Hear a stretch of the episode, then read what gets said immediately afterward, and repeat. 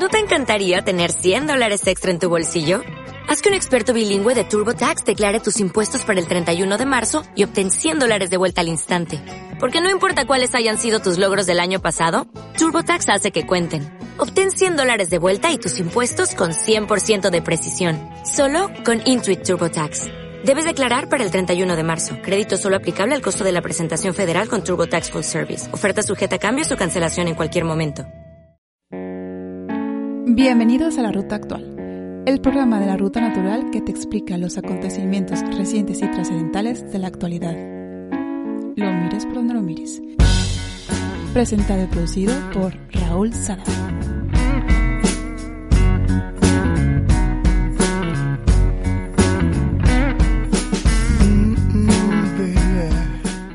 La pandemia ha acelerado un movimiento que ya ha comenzado en los últimos años. Hemos sido cobayes de un experimento gigantesco donde se ha puesto a prueba la estabilidad del sistema y de las personas para vivir más conectados que nunca. Es obvio que los gigantes de la Silicon Valley han aprovechado la pandemia para alargar su influencia, llegar a más público y extenderse en las industrias donde ya estaban presentes, y tratar así de poner una especie de New Deal digital, puesto que tanto Internet como la tecnología ofrecen un sinfín de recursos, especialmente si sabes cómo usarlos con creatividad. Así, se han acelerado el desarrollo de las plataformas de entretenimiento, por ejemplo, la educación a distancia, la medicina, el comercio en línea generalizado e incluso herramientas de movilización ciudadana, como lo vimos durante las manifestaciones del movimiento de Black Lives Matter. Estas novedades han llegado para quedarse e instalarse en nuestras vidas. Y la razón no es otra que la locura que se ha extendido por las tecnologías sin contacto no humanas. Los humanos presentan un riesgo biológico, las máquinas no. Lo que nuestras sociedades tendrán que decidir a partir de ahora es si quieren invertir en personas, es decir, tener más docentes, más enfermeras, por ejemplo, invertir en formación, en entrenamiento, o por el contrario, favorecer la tecnología que acabará sustituyéndolos. Existe entre la población aún mucha desconfianza y algo de miedo respecto a las consecuencias que tendrá en nuestra vida privada la invasión de la nueva una nueva revolución numérica y digital, con el desarrollo de la inteligencia artificial como telón de fondo. Hay quienes desconfían del gigante GAFAN, que sería, venía a ser las, las siglas de las empresas Google, Apple, Facebook, Amazon y Microsoft, y temen que el poder de estas cinco grandes compañías llegue más allá de los negocios y pongan en riesgo nuestra privacidad. Esta reacción nació particularmente a partir del caso Prisma, es el nombre que recibió un programa de vigilancia operado por la Agencia Nacional de Seguridad de los Estados Unidos para la recogida masiva de información procedente de grandes empresas de Internet de los Estados Unidos. Eh, viene a ser lo que era el caso Snowden. El mundo, tal y como lo conocemos, incluida la comodidad de la que gozamos hoy, es una consecuencia de Microsoft, Apple, Facebook, Google y Amazon. Todos usamos sus productos, y esto no debe ser algo necesariamente malo. Sus herramientas forman parte de nuestro día a día y sus fundadores y líderes, eh, Steve Jobs, Jeff Bezos, Bill Gates, Mark Zuckerberg y Larry Page y Sergey Brin para Google, son gente que comenzaron de cero. Arriesgaron mucho, trabajaron duramente para conseguir hasta llegar donde están hoy. A partir de lo vivido durante estos meses de confinamiento y mm, escalada, desescalada, es evidente que los algoritmos y la inteligencia artificial serán cada vez más un invitado que un intruso en nuestras vidas, puesto que nosotros mismos les abrimos la puerta de nuestra casa. Y en lo que respecta a los gobiernos, pues para ellos representa el centro de su gran tablero de ajedrez, porque tal y como dijo Vladimir Putin en mayo de 2019, el que obtenga el monopolio de la inteligencia artificial gobernará el mundo.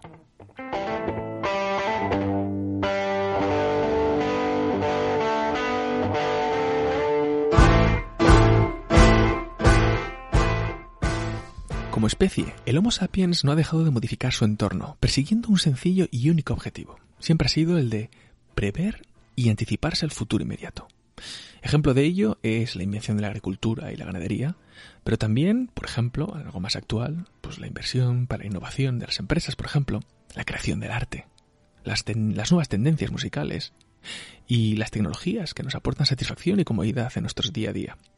Nadie, excepto falsos iluminados, han creído predecir un límite a la inventiva humana. Aunque si el cerebro tiene un límite, y lo tiene puesto que el cerebro por sí mismo es infinito físicamente, la capacidad de invención del ser humano, pues debería tenerlo de igual modo. La pregunta en realidad es ¿cuándo? ¿Será en 20, en 200 o quizás dentro de 2000 años más? ¿Hasta dónde alcanza la capacidad de un cerebro? Pues no lo sabemos. Sí sabemos lo rápido que puede funcionar. De hecho, las neuronas, a pesar de lo que podamos pensar, son relativamente lentas y torpes. Pero no sabemos siquiera si somos capaces de usar el 100% de su capacidad. Yo, a título personal, a veces pienso que quizás estemos en un, una especie como de estado semiprimitivo de la funcionalidad cerebral. Bueno, muy a pesar de las numerosas demostraciones de creatividad e innovación, algunos se obstinan en convencernos que hemos llegado a nuestro límite.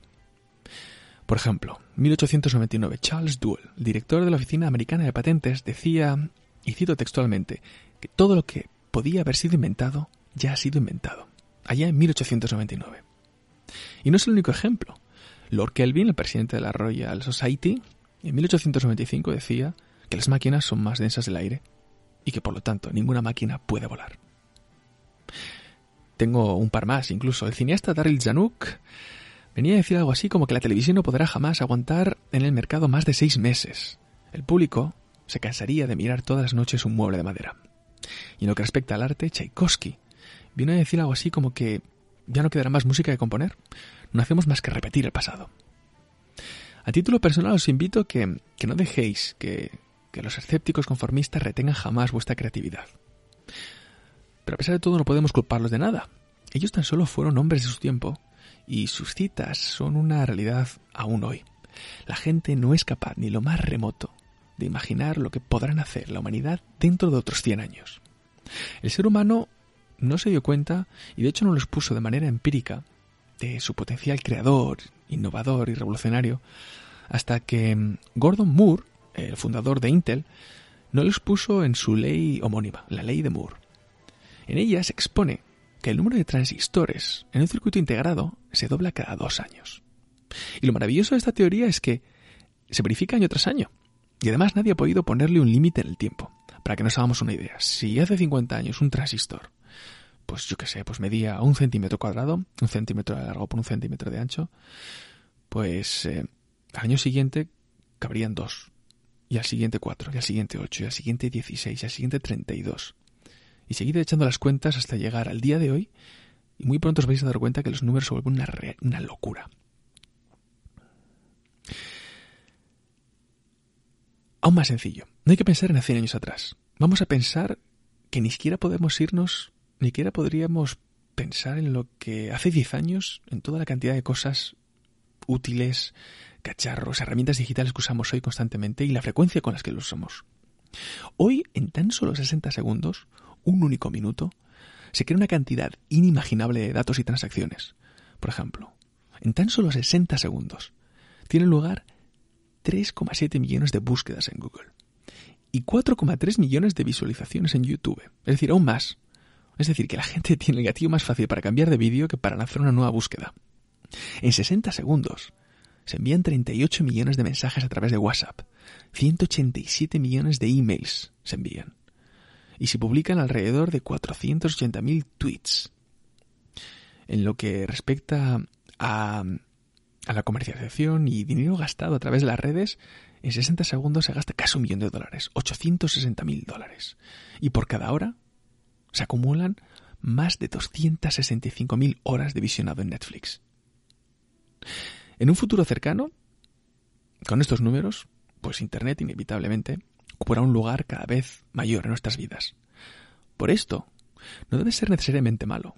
Debemos permanecer vigilantes, sí, pero nunca ser opositores de las ventajas y sorpresas que nos traerá el futuro. No tengamos fobia de las nuevas tecnologías.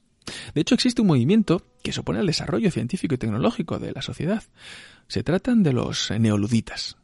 Su nombre proviene, viene inspirado de los luditas de principios del siglo XIX, un movimiento de trabajadores ingleses, mayoritariamente la industria textil, que ante la llegada de los telares industriales y viendo amenazados sus puestos de trabajo, se dedicaron a destrozar telares y otras máquinas a diestro y siniestro. Ojo que fue un movimiento muy serio, y llegaron incluso a enfrentarse al ejército británico. De la misma manera, me da la impresión que, que ocurre en ciertos sectores que parece que aún desconfían del cambio. Y pongo como ejemplo un caso personal. Mira, yo mismo tuve que realizar una reclamación al seguro médico hace muy poquito y no me quedó otra que enviarlo a través de fax. Pero ¿en qué cabeza cabe que sigamos usando máquinas de fax? Es decir, lo que viene a ser todo facilidades para el consumidor. Hoy en día, para desinscribirse de Netflix, se puede hacer directamente desde un clic. Y en otros lugares, sin embargo, tenemos que enviar un fax. Bueno, a partir de ahora, mmm, Esperaremos un futuro en el que, para los privilegiados, quizás una minoría, pero poco a poco más, casi todo se entregará a sus hogares, ya sea virtualmente gracias a la nube o físicamente gracias a vehículos autónomos o, o drones, y que luego compartimos a través de nuestras redes sociales donde cada clic en cada enlace esconde cientos de puestos de trabajos directos e indirectos.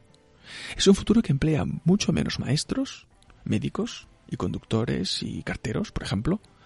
Es un futuro que no acepta efectivo ni tarjetas de crédito. Ya no por el, el, el avance de las tecnologías, sino ya por lo pronto con el pretexto de evitar la propagación del virus. Es un futuro donde el transporte público y el entretenimiento en vivo, quién sabe, quizás se reduzcan a su forma más simple. Ojo, y gran parte del público está encantado con algunas de estas ventajas. La mayoría de los hospitales ya ha ampliado drásticamente el uso de consultas por vídeo y, por teléfono, pero quizás la recopilación remota de datos médicos en tiempo real sería el siguiente paso lógico. Otro ejemplo también de satisfacción es el teletrabajo. El 44% de los empleados que han trabajado a distancia desde el comienzo de la pandemia dicen que están más satisfechos con sus trabajos que antes, según una encuesta internacional realizada por la cadena CNBC. Bueno, y en Suiza concretamente, la tasa de apreciación del trabajo a distancia alcanza incluso el 90%, según otra encuesta diferente. Se oyen muchas quejas sobre el espionaje, que si Google nos escucha y la violación de nuestra privacidad. Pero yo creo que nos equivocamos. Ahí no reside el verdadero debate. Eh, uno puede tener una cuenta de Google y mi manera de ver sería que siempre hay una letra pequeña, la podemos leer o no, pero cuando firmamos un contrato con Google y decidimos utilizar todos sus productos, pues, pues no es otra cosa que estrechar la mano y decir, tú Google me dejas usar todos estos maravillosos productos gratuitamente, perfectamente integrados, los puedo ver desde el móvil a mi ordenador, y yo dejo que sepas de mi vida, mis preferencias, mis gustos, mi localización y mis intereses. Probablemente no lo quieren porque les interesa tu vida, les interesa asegurarse que el anuncio que te van a enviar es perfecto. No quieren enviarte un anuncio de pelotas de golf si jamás has jugado al golf. Pero en cambio, si te gusta el golf, quieren asegurarse que te digan pelotas de golf, que sepas cuál es el club de golf más cercano, cuáles son las ofertas de los palos, si hay una asociación de golferos cerca, y te lo harán saber. Simplemente es el futuro, son los anuncios, los anuncios personalizados. La pregunta no sería esa. No es si les entregamos o no nuestros datos. La, cuestión reside en saber si se guardan de manera correcta, segura y anónima. Es el encriptado. Es el, momento más, más importante. Yo soy optimista y pienso que la tecnología digital no es algo que se nos vaya a ir de las manos. Miro hacia atrás y tengo el ejemplo de la energía nuclear. En un momento, el mundo sabía cómo conservar la energía nuclear al tiempo que aprendió a limitar la carrera por las armas atómicas. Difícil de entender por qué la humanidad no podría retener la utilidad de la tecnología digital mientras evita la dictadura, como se empeñan algunos en llamar, de la tecnología digital.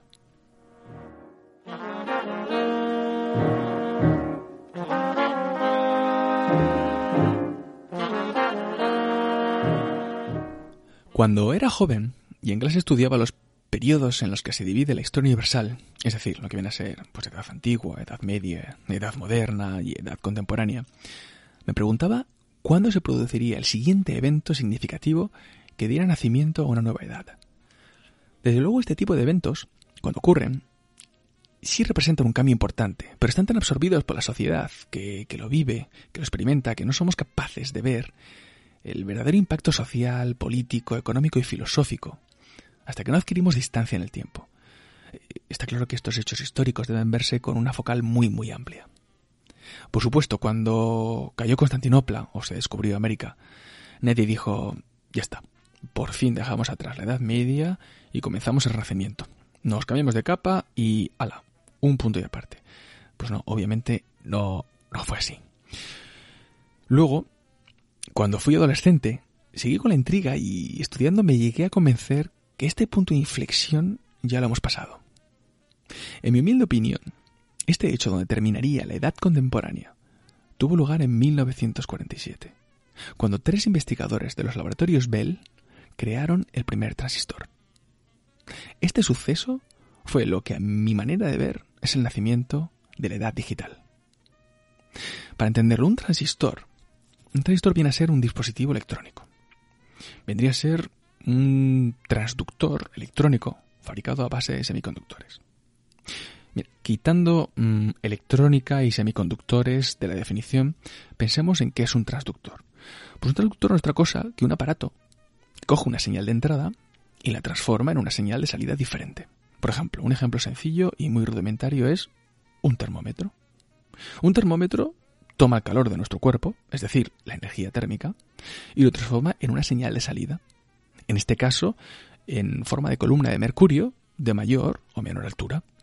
Nada más. Pues bueno, de esos transductores, de esos transistores, ahora mismo hay en todos lados, absolutamente en todas partes. Imposible vivir sin ellos. Es decir, eh, imposible poder respirar sin tener uno al lado. Hay cientos, miles, cientos de miles en todos los aparatos electrónicos, desde un reloj de cuarzo hasta nuestro móvil, nuestro ordenador, la radio, la televisión, con los transistores y los algoritmos.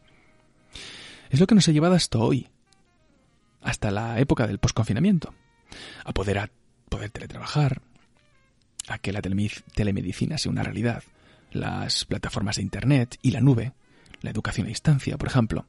Estamos en un punto donde las máquinas están empezando a alcanzar algunas de las capacidades humanas más complejas. Mira, hay un estudio de la Universidad de Oxford y de Yale que usando diferentes modelos, modelos matemáticos, proponen periodos de tiempo en los cuales se da la probabilidad de que una máquina o un robot pueda realizar una actividad concreta, una actividad humana concreta. Y de hecho se atreven hasta a dar fechas. Bueno, la probabilidad de que ocurra dentro de una fecha. Fechas eh, concretas en los puntos de tiempo donde existe un 50% de que se dé ese evento. Algunas de las actividades suenan algo más básicas, como por ejemplo pues que una máquina, que un robot gane en un campeonato de póker. Eso debería haber ocurrido en 2019 y mm, no está nada lejos de la realidad. De hecho, eso es un eh, ya ha sido un éxito. El Libratus, un robot de inteligencia artificial desarrollado para ganar el póker, consiguió hacerse muy popular hace unos poquitos años, no sé si hace a lo mejor un par de años o tres, porque consiguió derrotar a cuatro expertos jugadores de... no me acuerdo qué, fue, porque no entiendo bien de póker, pero pues creo que era el Texas Hold'em. Bueno, para esta década, continuando en otros eventos en los que la máquina nos sustituirá, pues tenemos eventos como que un robot sea capaz de doblar la ropa, construir con legos, conducir un camión, componer una canción con éxito comercial, todo esto en la década de los 20. Próximamente llegarán mm, robots que puedan ser capaces de realizar la venta al por menor para 2030, escribir un bestseller quizás para 2050, reemplazar a un cirujano se prevé para 2055, repito, hay un 50% de probabilidades dentro del periodo que, que, ofrece el estudio de que en este año, en el 55, exista un robot que sea capaz de reemplazar a un cirujano. Y así hasta que el mismo robot pueda llevar a cabo investigaciones sobre el mismo robot. Sea, lleva, sea capaz de llevar a cabo investigaciones sobre la inteligencia artificial. Esto sería para 2100. Y ya como evento último, automatizar toda forma de trabajo para 2140. Desconozco cuáles son las entrañas del cálculo matemático y de los modelos de los que se han, se han servido y si acertarán alguna. Pero al menos es curioso ver el orden de magnitud de tiempos que manejan los expertos. Y de nuevo aquí, cuando hablamos de las máquinas reemplazando al hombre, la clave reside en los algoritmos. He hablado de los transistores, pues ahora los algoritmos. Los humanos nos distraemos con temas superfluos. Perdemos eh, el ánimo de trabajar, no sabemos manejar correctamente los recursos. Además de que de vez en cuando pues, nos ponemos enfermos de manera física y, y mental. En cambio, los algoritmos no. Así de simple. La mejor manera de realizar cálculos, aumentar eficacia y disminuir riesgos es diseñando algoritmos que hagan el trabajo por nosotros. Un algoritmo no es otra cosa que una serie de instrucciones diseñadas con el fin de resolver un problema. Otro ejemplo, simple y rudimentario. Problema. ¿Tengo hambre? Pues bueno, el algoritmo diría, ve a la nevera. ¿Hay comida? Sí, entonces come. No, pues voy a comprar comida. ¿Has comprado comida? Sí, pues come. ¿No has comprado comida? No, pues entonces voy a comprar comida. Esto es, esta serie de eventos y de preguntas y respuestas, esto es un algoritmo. Pero ¿por qué? Una pregunta muy simple. ¿Por qué creéis que Amazon acierta siempre cuando te informa que tu, que tu compra llegará un día concreto a una hora específica? A sabiendas que el cálculo logístico es extremadamente complicado. Pues la respuesta es porque su sistema se basa en algoritmos desarrollados y funcionales. Pero además algoritmos que han sido testados, mejorados y repetidos durante millones de veces. Los humanos iremos delegando ciertas funciones a los algoritmos. En lo que se refiere a un robot conductor, como mencionaba antes, el cansancio, la bebida, una pelea de, los niños en la parte trasera del coche, o quizás el sol que nos deslumbra, una avispa que se mete y que nos amenaza con picar, o quizás un tonto mensaje de WhatsApp, todo esto son factores de riesgo y de accidente, desde luego. Y son factores evitables. Evitables con los algoritmos. Bien es cierto que a día de hoy el humano gana la máquina en seguridad de conducción. Es este este este dato se mide por número de muertos por cada 100 millones de millas recorridas. Hoy vendría algo así como que mm, las cuentas serían 1,86 muertos por cada 10 millones de millas. En cambio, los coches autónomos están un poquito lejos de esta cifra aún. Pero es que es una cuestión de tiempo. Además, tema aparte. Imaginemos la agilidad judicial que tiene al responder a un accidente con datos grabados, dejando de lado testigos, abogados, declaraciones y papeleo burocrático. Que se encargue directamente un algoritmo de descifrarlo. Es ahora cuando escuchamos los peligros de la llegada de mm, las vacaciones y el miedo a una segunda ola. Y menciono esto porque algo que la edad digital no nos ha ofrecido como solución aún es el ofrecernos una realidad virtual tan completa y real que nos permita abstenernos de viajar. Todavía no existe, no existe una máquina que nos podamos poner en la cabeza y que emita los impulsos eléctricos necesarios para que podamos sentir que estamos quizás en otro lugar. Hoy, con la maravillosa llegada de la digitalización, la cual adoro y disfruto cada día, hemos llegado al punto donde todo lo hemos visto, todo lo hemos sentido y hemos vivido de manera que, en algunos casos hay, las sorpresas son escasas. A mí me asombra ver que hay gente que cuando va a París y ve la Torre Eiffel me dice, ah, me esperaba, me la esperaba más grande. Hemos perdido la capacidad de sorprendernos. Y esto puede pasar con el turismo en el futuro. Aún no existe esa empresa que nos dé que nos dé esa tecnología que nos permita visitar, tocar y vivir en las ciudades museos como Venecia, París y Lisboa. Pero yo me pregunto, pongamos un puñado de impulsos eléctricos que, que quizás puedan llegar a ser los que luchen contra el turismo de masas. Si son capaces de darnos algo a través de algoritmos, a través de, transistores, de tecnología digital y numérica, son capaces de darnos algo que sabe, que huele, que se escucha y se siente como un ristreto en la Plaza de San Marcos de Venecia, ¿por qué debería ir hasta Venecia para disfrutarlo?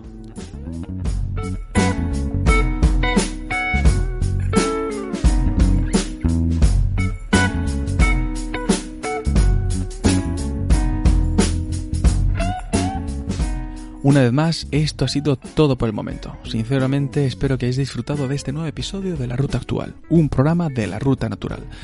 A partir de ahora, hoy, con este décimo episodio, tendremos una viñeta del artista Fer, Monigotes sin Fronteras, acompañando cada uno de los capítulos de La Ruta Actual.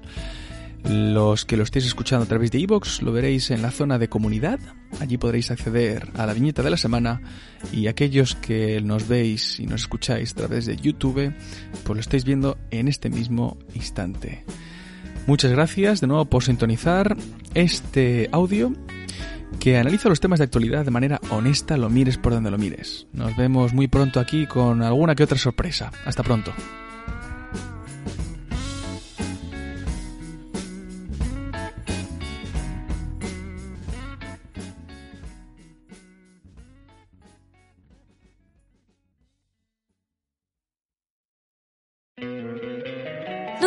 Encantaría tener 100 dólares extra en tu bolsillo? Haz que un experto bilingüe de TurboTax declare tus impuestos para el 31 de marzo y obtén 100 dólares de vuelta al instante. Porque no importa cuáles hayan sido tus logros del año pasado, TurboTax hace que cuenten. Obtén 100 dólares de vuelta y tus impuestos con 100% de precisión. Solo con Intuit TurboTax. Debes declarar para el 31 de marzo. Crédito solo aplicable al costo de la presentación federal con TurboTax Full Service. Oferta sujeta a cambios o cancelación en cualquier momento.